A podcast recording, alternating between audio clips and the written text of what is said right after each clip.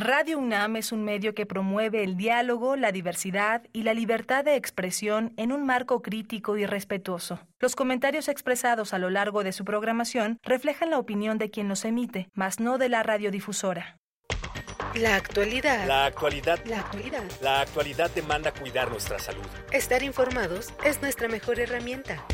Hipócrates 2.0. Investigación y vanguardia en salud. Una producción de Radio UNAM y el Programa Universitario de Investigación sobre Riesgos Epidemiológicos y Emergentes. PUIRE.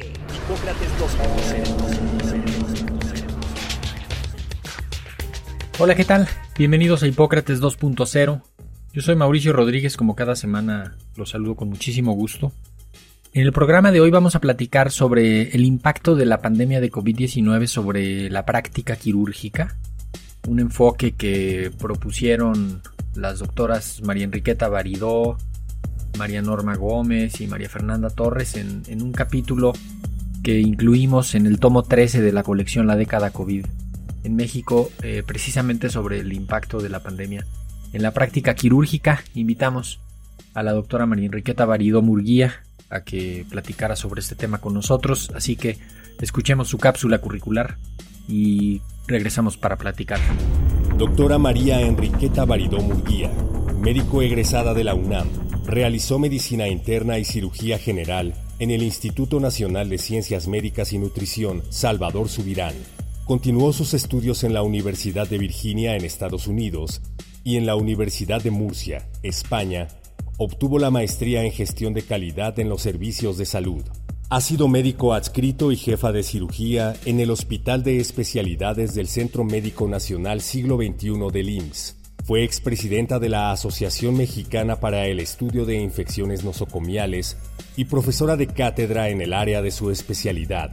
Ha impartido más de 70 conferencias sobre atención quirúrgica, ha coordinado diversos simposios y es autora de capítulos enfocados a la mejoría de la calidad de la cirugía. Actualmente, es coordinadora de la Comisión de Seguridad del Paciente en la Asociación Mexicana de Cirugía General y en el Hospital Médica Sur continúa su labor como cirujana general laparoscópica, con más de 40 años de experiencia. Doctora Enriqueta Baridó Queta, bienvenida, muchísimas gracias por aceptar la invitación a platicar sobre este relevante tema acá en Hipócrates 2.0, muchas gracias. Al contrario, Mauricio, para mí es un gusto platicar contigo, gran organizador de los eventos en la radio y difusor de la ciencia. Es que es un privilegio estar aquí contigo ahorita. Bienvenida siempre. Decíamos que íbamos a platicar sobre el impacto de la, de la pandemia en la práctica quirúrgica enfocándonos como, como en México, pero es un fenómeno que fue en todo el mundo. Podríamos, cuando menos, hacer un pequeño resumen sobre cómo medir el impacto de, de la pandemia de COVID en el ámbito de la práctica quirúrgica. Son, son demasiados rubros, pero ¿por dónde quieres que le vayamos entrando?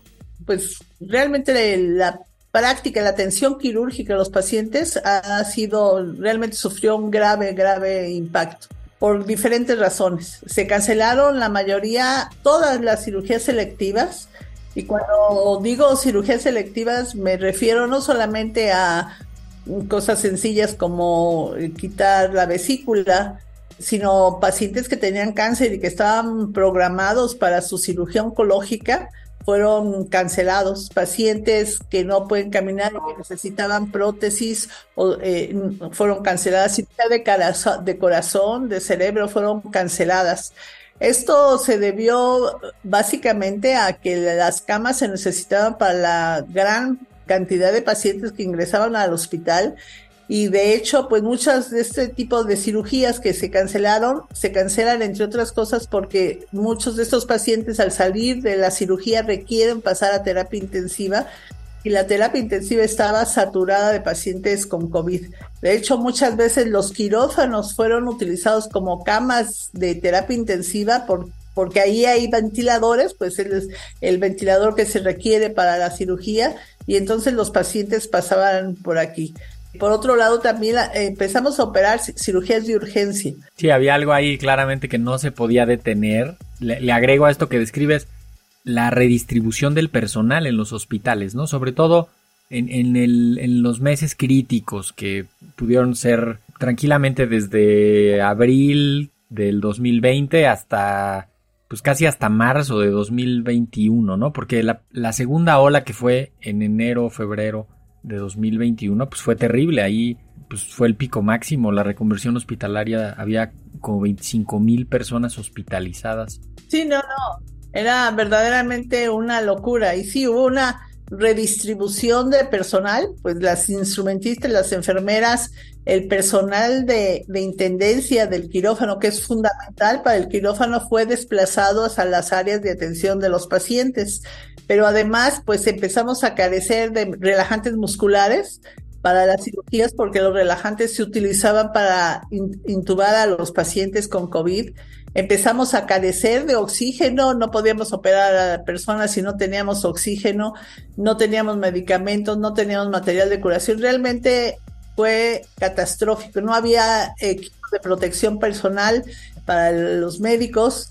Los anestesiólogos además estaban en un grave riesgo, se empezaron a diseñar unas campanas para intubar a los pacientes que resultaban difíciles de utilizar, pero los, anestesiólogos empezaron a estar en un grave riesgo, que además sin dejar de trabajar, porque la verdad es que los anestesiólogos y los médicos de terapia intensiva rifaron realmente el riesgo al estar intubando pacientes eh, en una cercanía muy importante, ¿no? Entonces, entre otros, los otorrinos también siguieron trabajando. La cirugía de oftalmo se canceló por las mismas razones.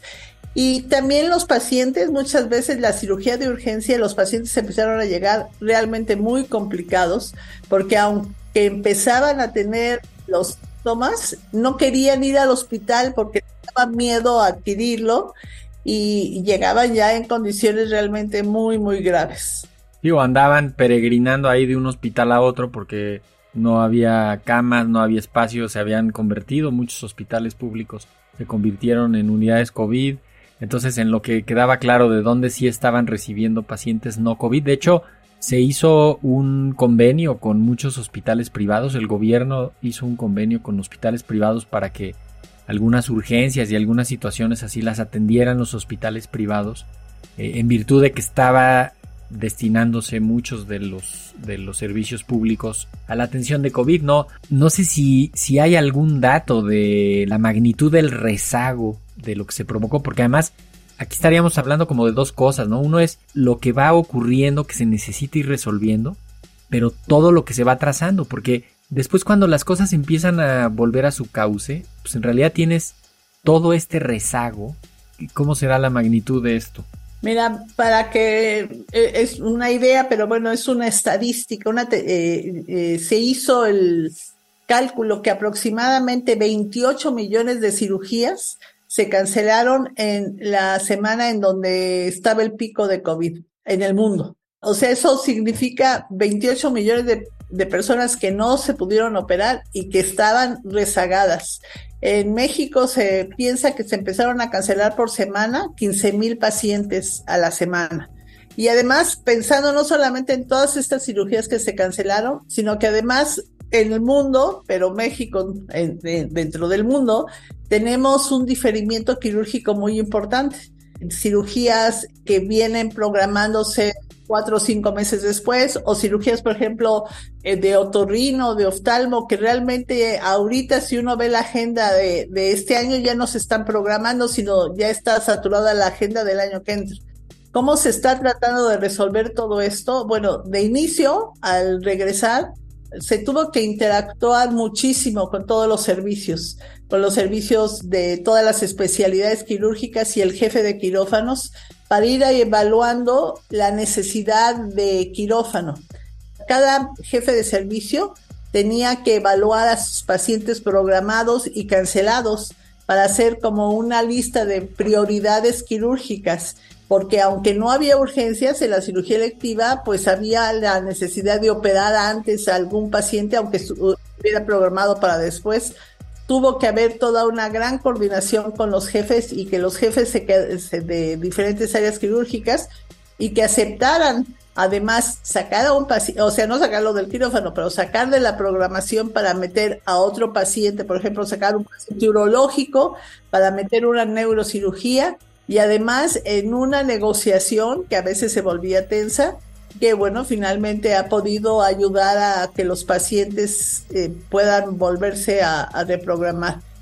A este escenario le, le agrego que en los meses después de que pasó la, etapa crítica, había una incertidumbre, una serie de limitaciones además relacionadas con COVID, ¿no? Entonces, de pronto era, pues les vamos a hacer prueba a los pacientes para entrar a quirófano. Y, y cuántas no se movieron porque salían positivos porque en ese momento andaba circulando mucho el virus, no necesariamente estaba enfermo el paciente, pero cuántos de esos o el mismo personal quirúrgico que se volvía a contagiar y además, eh, o sea, los pacientes que operábamos con COVID, que en ese momento estaban asintomáticos antes de que estuviera todo el acceso a las pruebas, pues tenían una mala evolución posoperatoria porque empezaban a tener problemas pulmonares. De hecho, hay series publicadas en donde más del 50% de los pacientes que se operaban cuando estaban asintomáticos pero ya tenían COVID desarrollaban una neumonía terrible y muchos de ellos fallecieron.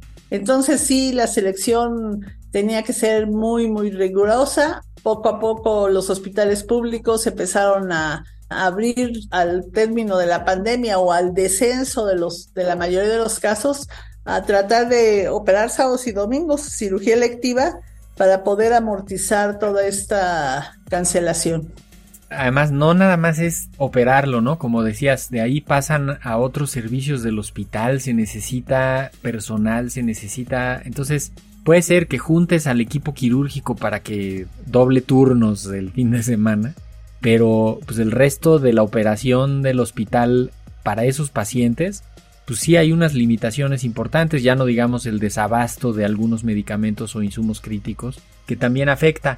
Eh, sí, indispensables para, para, el procedimiento quirúrgico. Por ejemplo, las traqueostomías, que fue la cirugía que más se realizó durante la pandemia por razones obvias, en pacientes intubados durante mucho tiempo.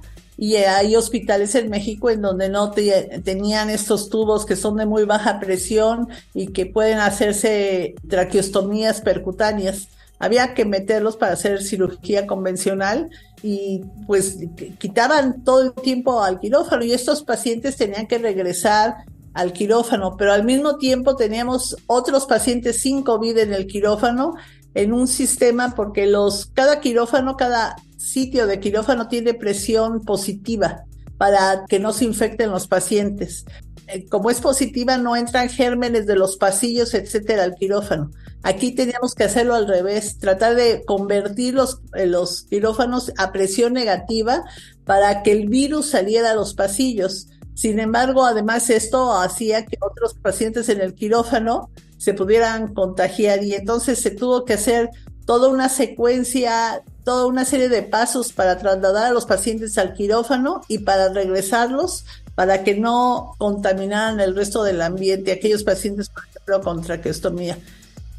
Eh, también quería que, platicáramos sobre el impacto de este fenómeno en la formación de los cirujanos, porque pues fue un, algo que afectó centros de formación de cirujanos durante muchos meses, ¿no? De hecho, hubo lugares en los que se afectó más de un año la operación y por lo tanto la formación de los cirujanos que en otras circunstancias estaban irían ahí a tomar clases, a hacer cirugías, a hacer revisiones, a pasar visita y no sé qué. Pues eso no estaba ocurriendo y todas esas destrezas prácticas también no se estaban llevando a cabo.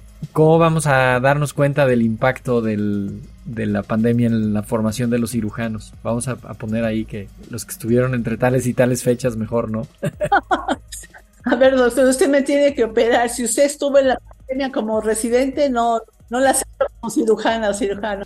No, eh, eh, ha, tenido un gran impacto en la educación, en todas las, en todas las especialidades quirúrgicas, en todas las eh, especialidades que conllevan algún tipo de intervención, como es endoscopía, radiología intervencionista, anestesia.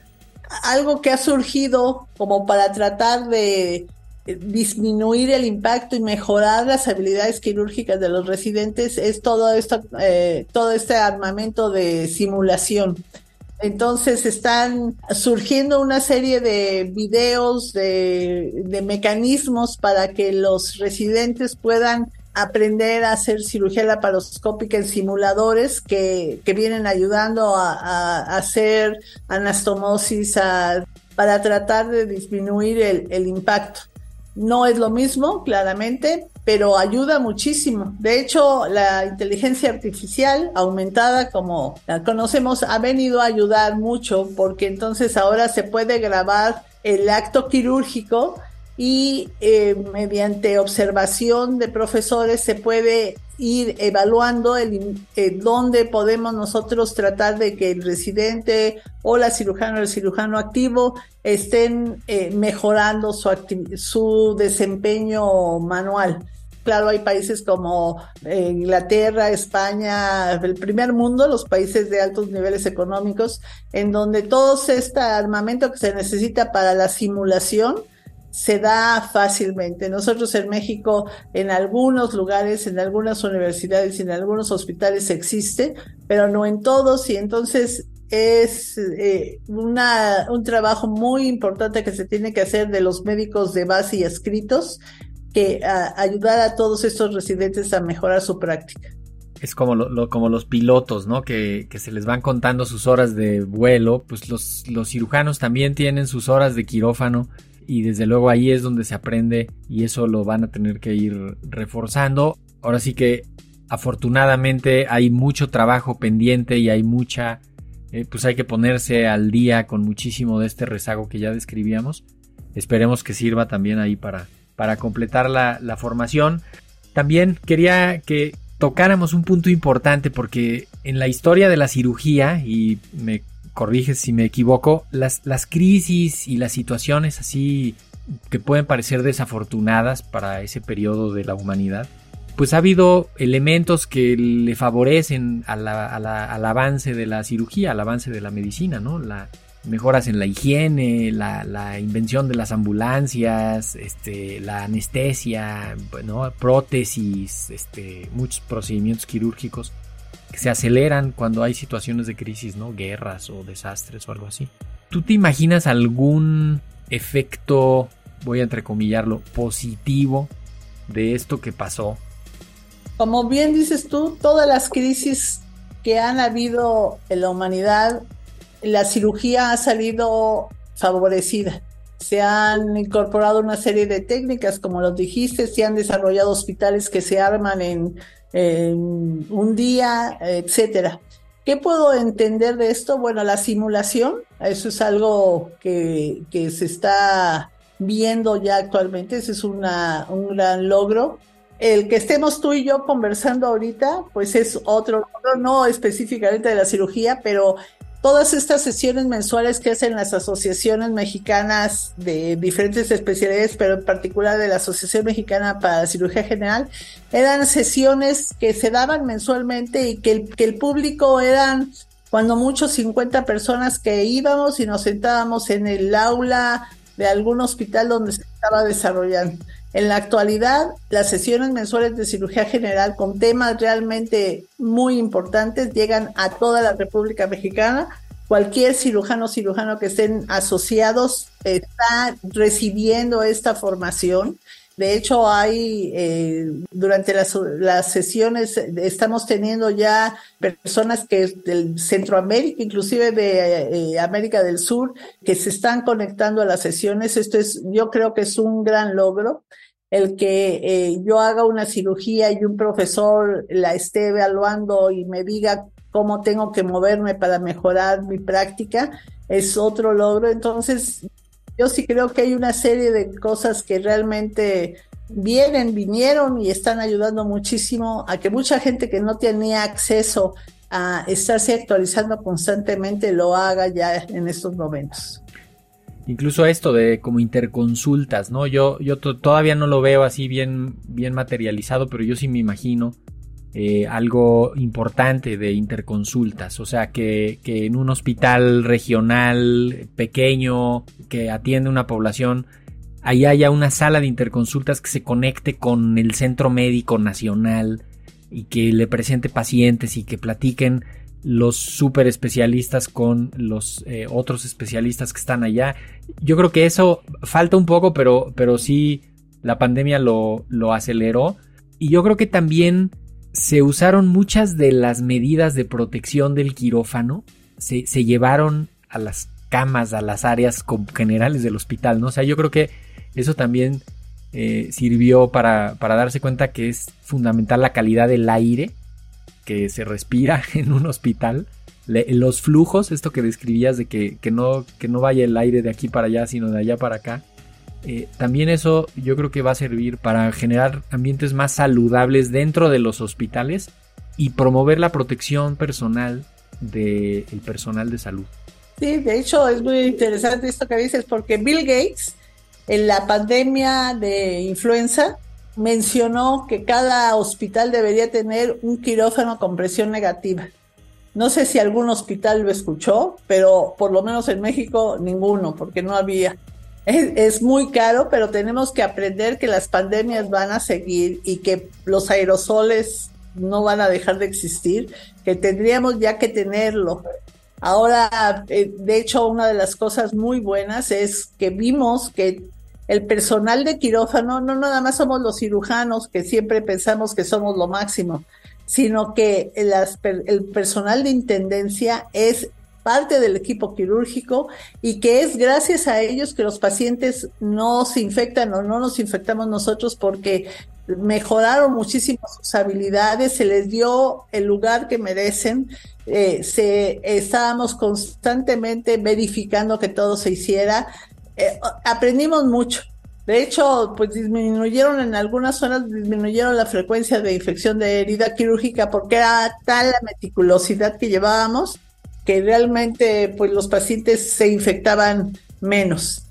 Sí, doble cubrebocas, higiene extrema, ¿no? Este, menos manipulación, ¿no? Claro, claro. O sea, de hecho, al principio nos ponían hasta unos, eh, seríamos, eh, operábamos casi como si fuéramos astronautas con unos cascos eh, en la cabeza que nos cubrían toda la cabeza y que además, como nosotros en el quirófano aprendemos a tener una distancia corporal con nuestros ayudantes, para que los dos podamos estar observando. Sin embargo, aquí, pues esa distancia tuvimos que reaprenderla y nos golpeábamos, este, bueno, no, no nosotros, sino los cascos. Aprendimos mucho, nos estresamos mucho, hubo gente que se deprimió, muchos residentes sobre todo, porque pues ver morir tanta gente eh, durante eh, realmente el trabajo que hicieron enfermeras, médicos, especialistas, intendencia que tampoco se fue del hospital porque no se fueron, siguieron trabajando con la camiseta para el bien de los pacientes. Yo creo que la labor de todo el personal de salud durante la pandemia es un ejemplo de ética en la atención a los pacientes. Totalmente de acuerdo. Se puso de evidencia la importancia del, personal de salud y de la complejidad de los equipos multidisciplinarios. O sea, todos estos que mencionas, todos los servicios del hospital, ¿no? Que se necesitan para que ocurra todo lo que se necesita, tuvo que estar perfectamente eh, al día y todo el personal que está involucrado es, es importante. Es una de las grandes, de las grandes lecciones. Me gustaría que nos fuéramos con una, con una última idea sobre las perspectivas para estar mejor preparados, cuando menos en, esta mirada del, ámbito quirúrgico, eh, para futuras emergencias. Se aprendió mucho de la reconversión hospitalaria y, también el, ámbito quirúrgico tiene que, hacer algo, pero ¿qué, perspectivas ves? Yo creo que la reconversión hospitalaria y la red de conversión hospitalaria eh, fue, ha sido una gran lección. Primero, que, se hizo sobre la marcha rapidísimo y luego poner a todos estos equipos de red de conversión a negociar para dar prioridades justificadas de atención a los pacientes.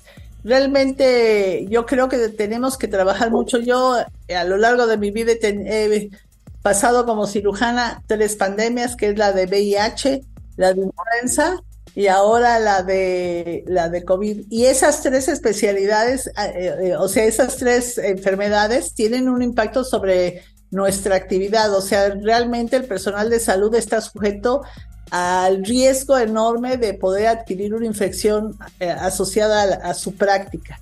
Y entonces tenemos que reforzar las medidas de cuidado personal, pero no solamente eso, sino de entender que éticamente estamos comprometidos con nuestro paciente independientemente del riesgo que tengamos de una manera responsable, porque tampoco somos héroes y nos vamos a ir a atender gente si no tenemos un equipo de protección que nos ayude a no infectarnos, eh, porque no hacerlo, nada más pensar que somos héroes, pues sería muy irresponsable.